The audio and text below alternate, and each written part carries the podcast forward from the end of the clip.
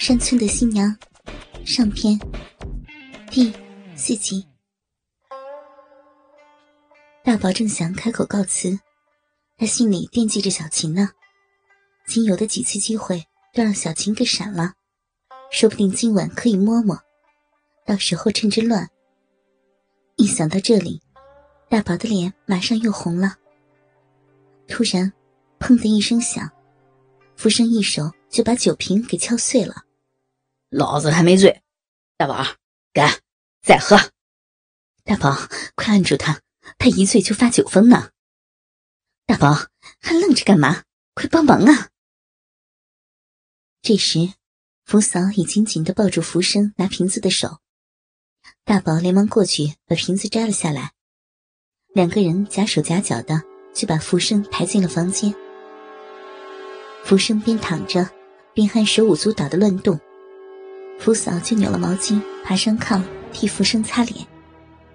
大宝就在炕边，透过宽宽的衣领，一下就把丈母娘的两个大奶看了个全部。那白花花的两团肉十分的刺眼。大宝一下就觉得有些头晕目眩，热血一下就冲上了脑门大宝啊，你留下来看着他吧，我怕我一个人搞不定呢。福嫂担心的说：“平常小琴是睡我那边的，那你今晚就睡福生那头吧，帮我看着点我也累了，先睡了啊。”大宝没有办法，就坐在炕边看着福生。过了一会儿，福生睡着了，而大宝走了一天的路，也挺累的，迷迷糊糊的趴在炕上也睡着了。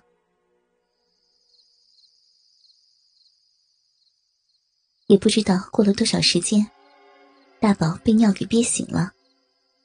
他朦朦胧胧的走出房间，就在院子里撒尿。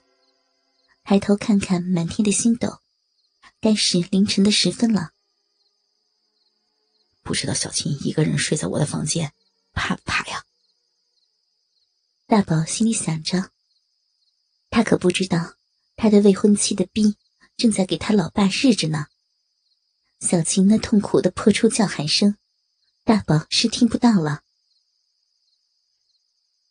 大宝走回房间，见福生睡得像猪一样，呼噜打得贼响，不禁骂了一句：“都是这家伙坏了我的好事。”大宝瞧了瞧福嫂那边，整个人就呆住了。福嫂不知道什么时候脱了外衣。只剩下半截短衣，可这短衣在熟睡中给翻了起来，露出了乳根。这白拉拉的东西，在大宝头上就像打了个惊雷似的。刚才尿过软趴趴的鸡巴，一下子就翘起来了。大宝不是没见过女人，可那是在药书上的图解而已。他呆在那里不敢动，又舍不得把眼光移开。他咽了口口水，抽了自己一巴掌，禽兽，不要乱想。可是他的脚步却是慢慢的往福嫂的炕边挪过去。真不愧是小琴的妈，生了三个孩子，身材还是没怎么走样。丰满的双峰，比小琴的大多了，不知捏起来是什么感觉。福嫂的短裤有点透。大腿中间黑乎乎的一片，大宝看得眼睛都直了。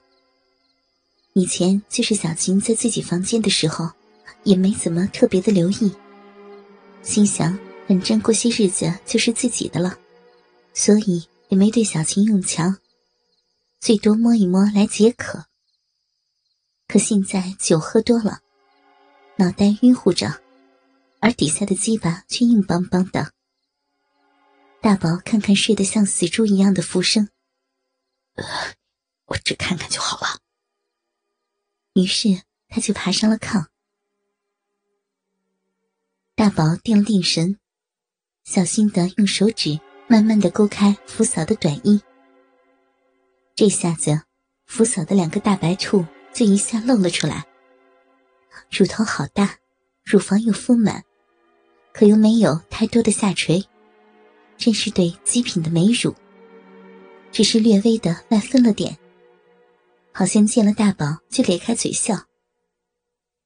大宝情不自禁用手往那洁白的肉球上按了一按，好软啊，真是好有弹性啊！小琴他爹可真是有福气啊，每天都可以欣赏这对大灯笼。面对这致命的吸引，大宝好像个饥渴的婴儿一样。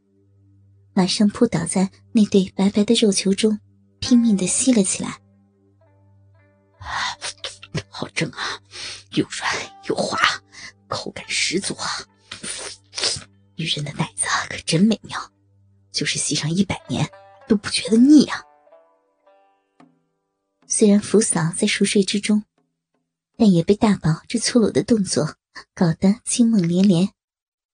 哎呀，浮生，不要洗了，让我好好睡，困死了。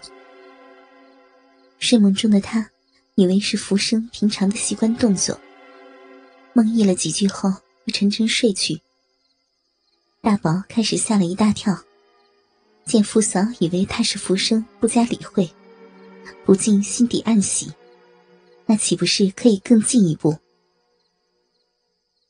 他放开了那对大奶子，挪到了福嫂的臀部，尝试性的用手指把福嫂的底裤往下扯了扯。本来，以福嫂的大屁股来说，大宝想轻易又不惊醒的把底裤脱下是相当有难度的。但现在，大宝只是随意的一扯，福嫂竟然就自动把屁股抬了起来，在等大宝的下一步动作。十有八九是把大宝当成是福生了。大宝见机不可失，立即用手指勾着底裤往下一拉，马上就把福嫂的下身脱了个精光。这样子，福嫂大腿中间那一片黑森林，就毫无保留的呈现在大宝的眼前。福嫂的鼻毛真是又密又长。黑乎乎的一个大三角。大宝记得药铺里的师傅说过：“一毛长，性欲强。”到底是不是真的呢？福嫂的阴蒂特别的肥大，可能刚才给大宝吸过奶，阴蒂肿胀起来。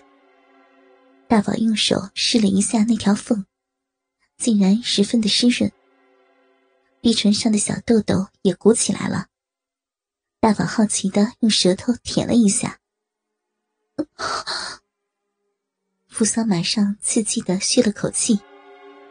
福生，不要了，大宝就在旁边呢，不要呢，好舒服呀，低低一点，轻点，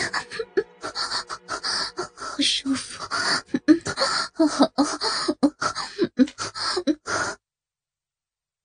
福嫂把腿越张越开，希望大宝可以吸得更深一点。福生，再再近点儿，